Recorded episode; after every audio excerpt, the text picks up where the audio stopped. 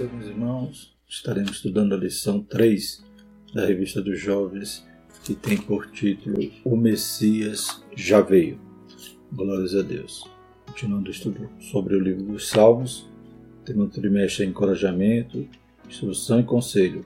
Alcance uma vida cristã feliz com os ensinos dos Salmos. Revista comentada pelo evangelista Marcelo Oliveira. Glórias a Deus. Então hoje vamos falar a respeito do Salmo de número 2, sobre a sua mensagem, a respeito do Messias, a respeito do ungido de Deus. O texto principal se encontra no Salmo 2, versículos 7 e 8, que diz: Recitarei o decreto. O Senhor me disse: Tu és meu filho e hoje te gerei. Pede-me e te darei as nações por herança e os confins da terra por tua possessão. O resumo da lição: quem se submete ao reinado e ao senhorio de Cristo Jesus tem a vida completamente ordenada por Ele. Glórias a Deus. Ao contrário, também é verdadeiro. Se nós não nos submetermos ao Senhor Jesus, se vivermos sempre em rebelião ao seu senhorio, também a nossa vida é desordenada. Os objetivos da nossa lição são mostrar a rebelião contra o giro de Deus conscientizar de que um dia o ungido pedirá conta aos insurgentes explicar o chamado à rendição e à submissão ao ungido de Deus. Então Deus chama as nações para que se rendam, para que se submetam. E Deus também chama a cada um em particular. Tanto é assim que quando fazemos apelos né, em nossas igrejas após a pregação, aleluia, nós convidamos as pessoas a se renderem e aceitarem a Jesus como Senhor e Salvador de suas vidas. Texto bíblico se encontra no Salmo 2, de 1 a 9. Porque se amotinam as nações e os povos imaginam coisas vãs? Os reis da terra se levantam e os príncipes juntos se macumunam contra o Senhor e contra o seu ungido, dizendo: Rompamos as suas ataduras e sacudamos de nós as suas cordas. Aquele que habita no céu se rirá, o Senhor zombará deles. Então lhes falará na sua ira, e no seu furor os confundirá. Eu, porém, ungi o meu rei sobre o meu santo monte Sião. Recitarei o decreto. O Senhor me disse: Tu és meu filho, e hoje te gerei. Pede-me, e te darei as nações por herança, e os confins da terra por tua possessão. Tu os esmigalharás como a vara de ferro, tu os despedaçarás como a um vaso de oleiro. Glórias a Deus. A introdução diz: a história é marcada por impérios que tentaram dominar o mundo. Até hoje há líderes que possuem a utopia de dominá-lo. Salmo 2 mostra que há um rei em que seu reinado nunca terá fim. Veremos como as nações insistem em rebelar-se contra esse rei, como este pedirá contas dos homens e, Finalmente, como que o rei messiânico apela para que os reis se rendam ao seu senhorio. Glórias a Deus. Né? Então, sempre né, os governantes, né, aqueles que no passado né, dominaram impérios, hoje né, governam sobre alguma nação, sempre tem essa utopia né, de ser a potência mundial, de ser uma nação que possui poder sobre inclusive as demais nações, né, através de suas ideologias, suas políticas, né, o seu poder financeiro. Então, muitos são os líderes que têm essa utopia de talvez até implantarem né, um, governo mundial, como aconteceu no passado, né, os impérios que surgiram. Quando ele lembra ali da, do sonho de Nabucodonosor, que Deus revelou a ele todos aqueles impérios mundiais que surgiriam né, a partir dele, ele sendo a cabeça, ele sendo primeiro império ali, a Babilônia, e os demais impérios que surgiram, né, Medo-Pérsia, Grécia e Roma. E interessante que naquele sonho a estátua, né, ao longo do, da história que representava cada parte dela, então tem os pés ali que são de barro e ferro, né, então nações que se unem, mas não se ligam, né, não conseguem formar essa liga, pois o ferro não tem como se ligar ao barro. E Nesses dias, então, surgiria uma pedra que seria lançada e esmiuçaria toda a estátua. Né? Então a gente sabe que todos esses reis, esses imperadores, não tiver essa utopia. Mas só há um reino que durará eternamente, que é o reino representado pelaquela pequena pedra lançada como sem mãos, que esmiuçará todos os governos. Este representa né, o rei messiânico, ou né, o momento que Jesus então reinará sobre todas as nações. Deus dará a Jesus as nações por herança. Isso já se cumpre, né, como a gente viu no da lição, o Messias já veio. Então, como é um salmo messiânico, esse que nós estaremos estudando, demonstra né, profecia sobre o Senhor Jesus. Ele já veio, ele já se revelou, né, ele já se tornou carne, habitou entre nós. Glórias a Deus. E as profecias sobre esse Jesus, grande parte já se cumpriu. Aleluia. Ele já reina hoje, já tem os súditos, aqueles que fazem parte então do seu reino. Todavia, né, haverá também um cumprimento literal em relação a esse reinado sobre todas as nações que ocorrerá no milênio. Hoje as nações se rebelam. Naquele dia, durante o milênio, ele regerá com vara de ferro. Glórias a Deus. Então, esse rei que pode, aleluia, realmente dominar todo mundo se chama Jesus Cristo. Louvado seja o Senhor.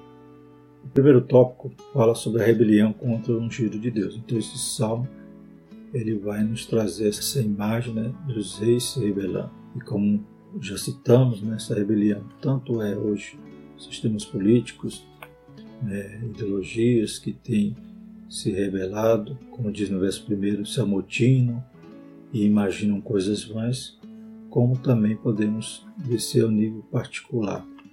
De pessoas também que se rebelam e querem ficar livres de Deus, querem se libertar, né, como diz o versículo 3, rompamos as suas ataduras e sacudamos de nós as suas cordas.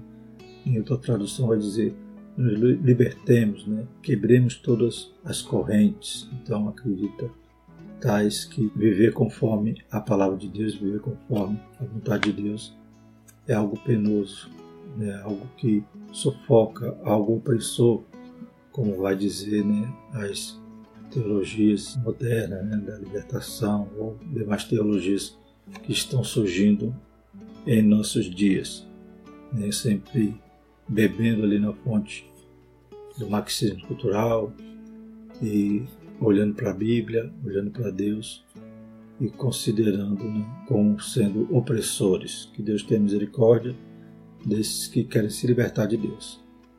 Nós devemos querer nos libertar é, do jugo do pecado, do salário do pecado, da morte. Aleluia e alcançar o dom gratuito de Deus que Jesus tão graciosamente nos deu morrendo numa cruz. Glórias a Deus, tomando o nosso lugar, o nosso castigo, ele tomou sobre si. Primeiro subtópico, a importância do Salmo 2.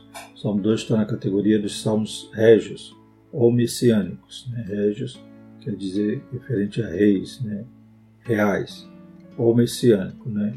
Quando se fala do Senhor Jesus, as duas funções né, se cumprem nele. Né? Ele é o ungido, ele é o rei dos reis. Segundo os estudiosos, é possível que os salmos régios se refiram a Davi ou a algum rei em Israel. Né?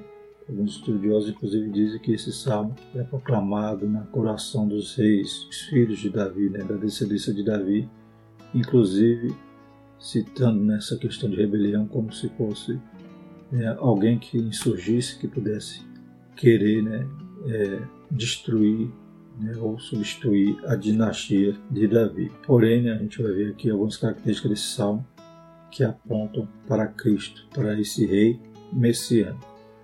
O ponto importante é que esses salmos são a descrição do rei messiânico. Não por acaso o Novo Testamento aplica o Salmo 2 à pessoa de Jesus, tanto na perspectiva do ministério terreno quanto na perspectiva futura daquele que implantará seu glorioso reino na terra. Então, a gente percebe no Novo Testamento o cumprimento e aplicação desse salmo, né, descrevendo alguns momentos ali do ministério de Jesus e depois nas doutrinas né, que os discípulos, inspirados por Deus, ensinavam à igreja. Louvado seja o nome do Senhor. Então se refere ao cumprimento né, esse Messias. Todas as profecias do Antigo Testamento referente ao Messias a gente vê cabalmente se cumprindo na figura do Senhor Jesus e também tem esse aspecto futuro e também o um aspecto espiritual, o reino de Deus. Em Mateus 3,17, a expressão Este é meu filho amado tem a ver com Salmo 2, versículo 7. Atos 4, 25 e 28, o evangelista cita os versículos de Salmo 2, 1 e 2 e aplica a perseguição registrada no Salmo a Jesus. Em Hebreus 1,5 e 5,5 você verá paralelos bem claros das passagens do Salmo. Por isso o Salmo 2 é muito importante para nós cristãos. Por exemplo, Mateus 3,17 diz, Eis que uma voz do céu dizia, Este é meu filho amado, em que me comprazo. Né? Então, o versículo 7 do Salmo diz, Recitarei o decreto. O Senhor me disse, Tu és meu filho e hoje te gerei. Então, esse e hoje te gerei não quer dizer que Deus criara Jesus a partir daquele momento. Né? Mas isso significa, né? Tu és meu filho e eu sou teu pai, ou seja, Jesus é da minha substância do Senhor, né? da minha, então ele possui os mesmos atributos de deidade, glórias a Deus.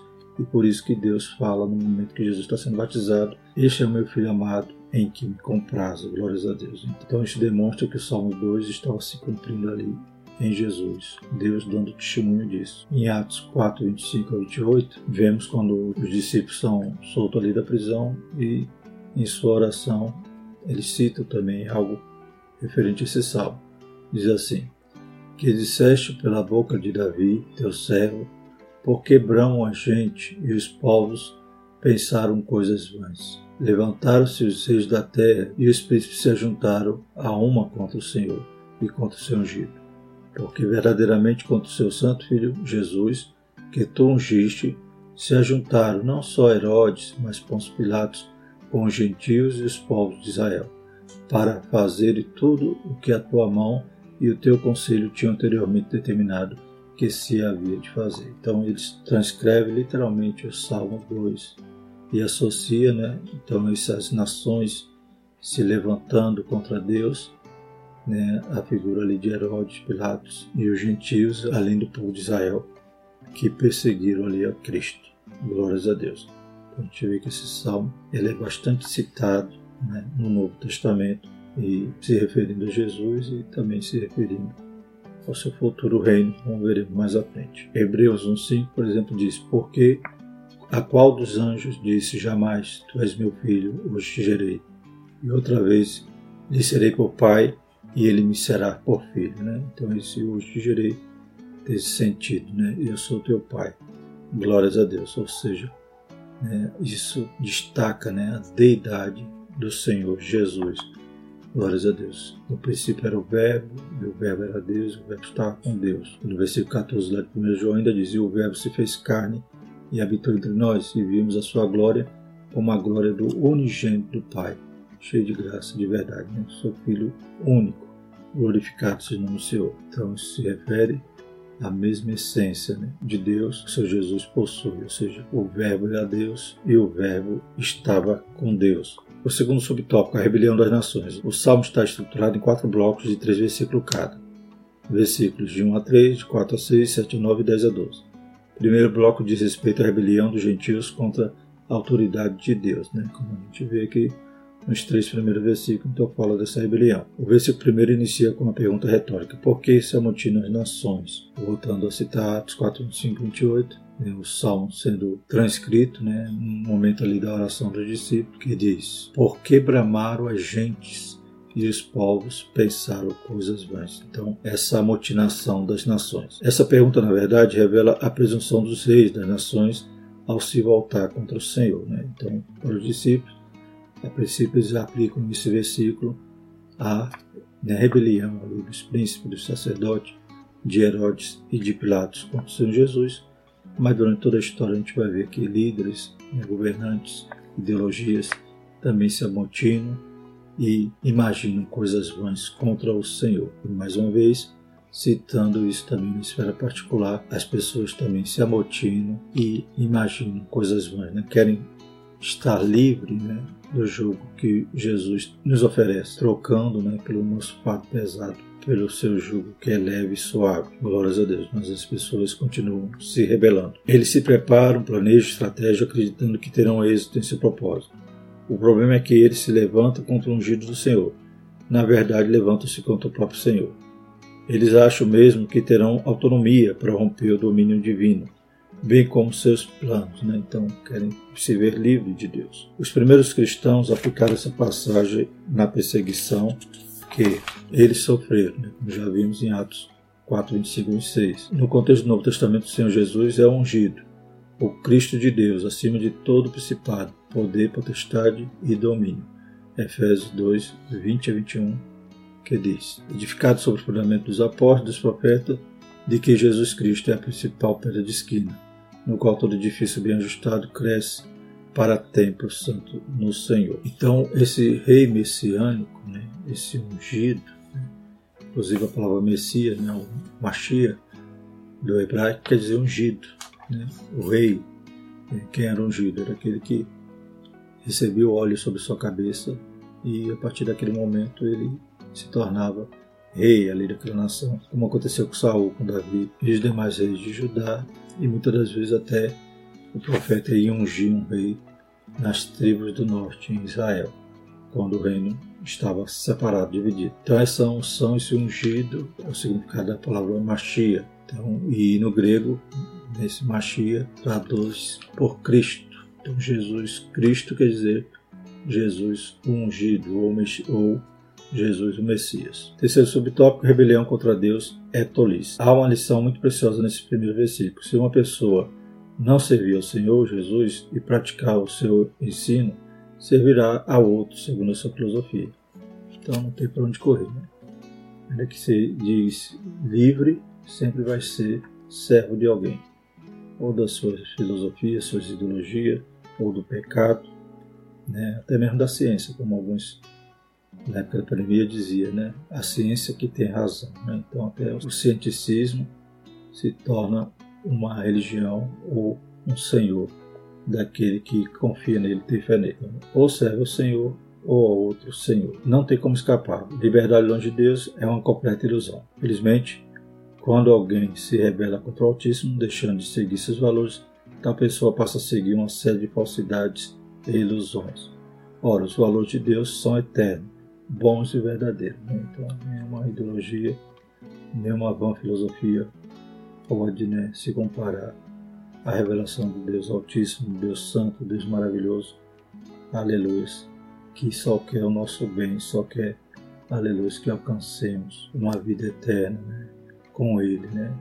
Reconciliação, pois estávamos separados, pois o pecado faz separação entre Deus e o homem. Que leva um ou uma jovem a deixar de desfrutar do bem espiritual que tem impacto positivo e construtivo na vida terrena para abraçar um estilo tolo e desordenado, que só trará prejuízo.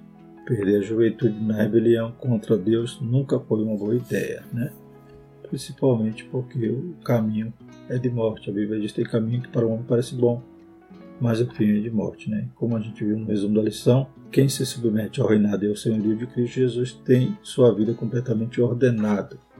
E o oposto é uma vida desordenada. Não tem muito sentido se rebelar contra Deus e achar que tem liberdade, pelo contrário, vai estar preso, né, acorrentado aos seus vícios, ou à mentira, né, ou algum abismo que certamente decorrerá de uma vida desordenada, de uma vida dissoluta, né, como aconteceu ali com o filho pródigo. O segundo tópico diz: ungido pedirá conta. Além dos prejuízos que vai tomar por se rebelar né, de forma imediata né, ou a curto prazo, ainda tem a questão da consequência eterna. Ungido pedirá conta. Né? Eu estou aplicando sempre na esfera individual, mas é claro que o salmo se refere né, ao contexto global, nações, né, sistemas, ideologias, glórias a Deus. Mas no contexto individual também é bem aplicado esse tipo de rebelião, essa forma como os homens querem a cada dia viverem longe de Deus, da sua vontade, do seu caminho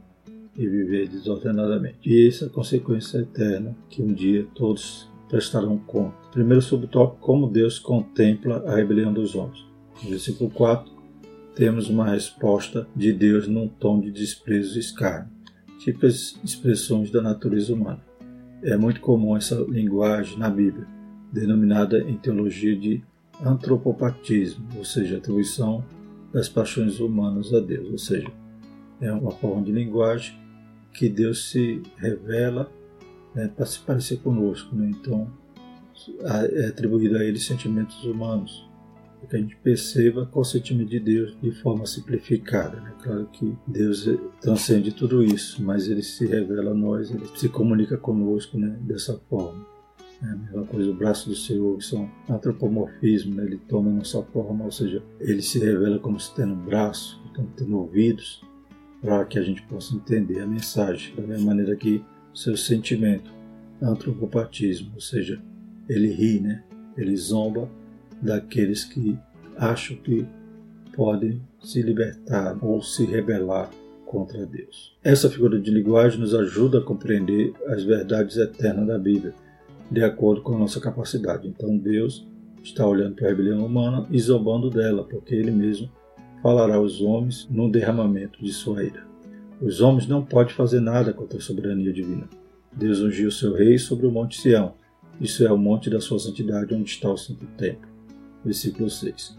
Não por acaso o Novo Testamento apresenta passagem que revela essa mesma relação entre Jesus e o Pai. Está lá em Mateus 10,40 que diz: Quem vos recebe a mim, me recebe, e quem me recebe a mim, recebe aquele que me enviou. Também conforme João 13, 20. Então Deus já né, ortogou a Jesus toda a autoridade, né? todo poder foi lhe dado nos céus e na terra. Glórias a Deus. Por isso Deus ratifica essa verdade no batismo de Jesus, quando todos ouviram a voz de Deus dizendo: Este é meu filho amado, em quem me comprazo. Segundo tópico, ungido do Senhor regerá o mundo todo. Versículo 7 remonta um oráculo divino, ou profecia em que é dito ao ungido do Senhor: Tu és meu filho, eu hoje te gerei. Essa expressão tem a ver com herdeiro da casa de Davi para sempre, segundo Samuel 7, 13 a 14. No Novo Testamento, o autor aos Hebreus desenvolve a messianidade de Jesus a partir dessa mesma expressão, Hebreus 1, 5. Nesse caso, Deus dará por herança as nações ao rei, e o ungido destruirá com vara de ferro os rebeldes, e seu reinado será de justiça. Versículo 9. Em Atos 13, 32 a 34, Paulo, pregando ali na Antioquia de Pisídia, ele utiliza então esse versículo né, para demonstrar também essa messianidade, ou seja, que se cumpria em Jesus né, a promessa do Messias. Diz assim: E nós vos anunciamos que a promessa que foi feita aos pais Deus a cumpriu a nós, seus filhos, ressuscitando Jesus, como também está escrito no Salmo 2: Meu filho és tu, hoje te gerei, e que o ressuscitaria dos mortos, para nunca mais tornar a corrupção. Disse assim: As santas e fiéis bênçãos de Davi vos darei. Glórias a Deus. Então, Paulo inclusive liga né, essa promessa, né, ou esse salmo, ao fato de que Deus ressuscitou Jesus. Né? Então ele é o rei messiânico, rei que nunca vai passar o seu reinado, pois ele ressuscitou, ele vive, glórias a Deus. Todos os outros filhos de Davi morreram, mas Jesus é vivo e vive eternamente. Já o seu reino, que não é deste mundo, como ele dizia ali a Pilatos, aleluia aos seus perseguidores e também aos discípulos, aleluia, já é cumprido nossas vidas, nós hoje fazemos parte dele mas também literalmente ele vai vir reger as nações com vara de ferro, um reino de justiça. Isso vai se cumprir no período do milênio, louvado seja o nome seu. Hoje Deus tem né, homens comprados de todas as tribos, raça e nação, pelo sangue que ele derramou ali na cruz, como nós lemos lá em Apocalipse. Aleluia. Então hoje o seu reino já é mundial, glórias a Deus. E é celeste, é espiritual. Mas vai se cumprir também, literalmente, o reino físico aqui na terra. Né? Então, Israel vai ter essa promessa cumprida de ter alguém com um cetro que jamais passará e também que vai, aleluia, dominar sobre todas as nações. Eles esperavam isso que acontecesse nos dias ali que eles conheceram Jesus. Eles estavam aguardando o Messias que os libertasse de Roma e realmente implantasse esse reinado que as profecias prometiam. Aleluia. Mas Jesus primeiro nos apresenta um reino que não é deste mundo. E essa parte vai se cumprir no milênio. Louvado seja o seu. Terceiro subtópico, todos prestarão conta. Deus ri das artimanhas dos homens aqui da terra, porque todo poder vem dele. Os homens que arrogam para si orgulho e soberba e ao mesmo tempo buscam a rebelião contra o Altíssimo estão fadados ao fracasso. Né? Então não adianta tentar recalcitrar contra os aguilhões. Né? Não adianta os homens querer se rebelar contra Deus. Um dia, né, Deus vai pegar eles. Um dia eles vão ter que ter um encontro com Deus e vão ter que prestar contas. Da mesma forma que eles foram dotados de poder, pode perdê-lo a qualquer momento. Daniel 2:21. Então é Deus que institui e destitui o rei. Louvado seja o seu o governante. Aleluia. Todos estão lá porque Deus permitiu. Já ouviu o caso né, de pessoas que diziam que nem Deus tirava né, a cadeira dele, nem o poder. E a pessoa adoece e morre e não assume. Deus permitiu. Deus coloca, Deus também tira. Por isso precisamos andar em humildade e mansidão, como Jesus ensinou. Mateus 11, 29. A soberba e a arrogância humana só levam ao caminho de perdição. A palavra de Deus mostra com clareza que, seja quem for, um dia todos estaremos diante de juiz para prestar conta de todas as nossas ações. Romanos 2, 6 e 7. E tudo será feito de acordo com a reta justiça divina. Romanos 2, 14 a 16. E Romanos 2, 16 diz: No dia em que Deus há de julgar os segredos dos homens, por Jesus Cristo, segundo o meu Evangelho. Glórias a Deus. Então, precisamos ter essa atitude de humildade, né? que Deus pode instituir e destituir. E ainda que não destitua, mas vai ter que prestar conta. Não tem como escapar. Louvado seja o nome do Senhor. Essa rebelião é algo que realmente Deus zomba, porque Deus detém todo o poder. Aleluia. Deus está no controle de tudo. Glórias a Deus. E ortogou seu filho Jesus, e ele um dia receberá todas essas nações por herança. O terceiro tópico, um chamado à rendição e à submissão. Primeiro subtópico, um chamado aos reis da terra. Então Deus é misericordioso, Ele nos dá essa oportunidade de se render a Ele. Glórias a Deus. O último bloco do Salmo, o estrofe, traz um chamado à rendição completa. Agora, pois, ó reis, sede prudentes, deixai-vos instruir, juízes da terra. Salmo 2.10. É uma oportunidade dada às nações para reverter seus caminhos tortuosos. Chamado lembra muito o convite de sabedoria que temos no livro de Provérbios 9 e 10. Ademais, o chamado também é para servir a Deus com temor e tremor. Por isso a Bíblia diz que o temor do Senhor é o princípio do saber. Provérbios 1, 7. Então Deus está chamando, aleluia. E isso também se cumprirá cabalmente. Né? Hoje é, aleluia, um apelo que Deus faz às nações e às pessoas glórias a Deus, para vir até Ele, para aprender dele, que é manso e humilde de coração. Mas um dia as nações também terão que ir até Ele, durante um milênio de forma literal, para ouvir a instrução. Glórias a Deus. Segundo subtópico, se curvando ao Filho. Aquele que se arrepende da rebelião contra Deus, o seu ungido, deve se submeter ao Altíssimo, ao seu Filho. Beijai o Filho, versículo 12. É uma homenagem de submissão ao senhorio do Filho. Né? Então, quando alguém ia visitar um rei, era comum ele beijar ali a mão do rei, né? então havia aquela reverência, né? então aquela submissão, demonstrando ali que realmente aquele era o seu rei. Quem assim proceder será poupado da ira vindoura, por isso é feliz e realizado quem se refugia e confia no Filho. Assim o Salmo encerra exatamente com um convite de cultivar a confiança do ungido Senhor. O Novo Testamento nos orienta a olhar para Jesus, autor e consumador da fé. Hebreus 12, 2. Do ponto de vista pessoal, Jesus nos convida que nós nos rendamos a Ele. Do ponto de vista de nação, também o que há de se cumprir cabalmente, né? essa profecia no milênio, o julgamento das nações, né? nações que o Senhor vai separar ali os bois das ovelhas, ou seja, aquelas nações que defender Israel durante aquele período ali de, do anticristo, da guerra do Magedon e aquelas que foram contrárias. Aquelas que ingressarão ao milênio, então estarão ali submissas ao senhorio do Senhor Jesus. E o terceiro subtópico, Jesus é o Rei e Senhor. De maneira geral, o Salmo nos ajuda a refletir a respeito da completa rendição e submissão a Jesus. No mundo de hoje, submeter-se e render-se a Jesus não é desafio fácil, e significa fazer dele o Rei do nosso coração Esse o convite que Deus nos faz, né? Para recebê-lo como Senhor. Não só como Salvador, mas como Senhor de nossas vidas. É Ele que vai nos dirigir. Aleluia. A partir do momento que o Espírito habita em nós, o Espírito também, ele nos ensina, nos dirige. Louvado seja o nome do Senhor. Ele fala conosco. Glórias a Deus. Então, se nós nos rendemos à sua voz, andamos nele, verdadeiramente temos o Filho. Aqui é que acontece a verdadeira batalha, com Jesus deve ser o rei do nosso pensamento, do nosso sentimento e da nossa vontade. Segundo Coríntios 10, 5. Quando nosso Senhor se torna rei do nosso mundo interior, o mundo exterior é completamente ordenado. Né? Lembra o resumo da lição?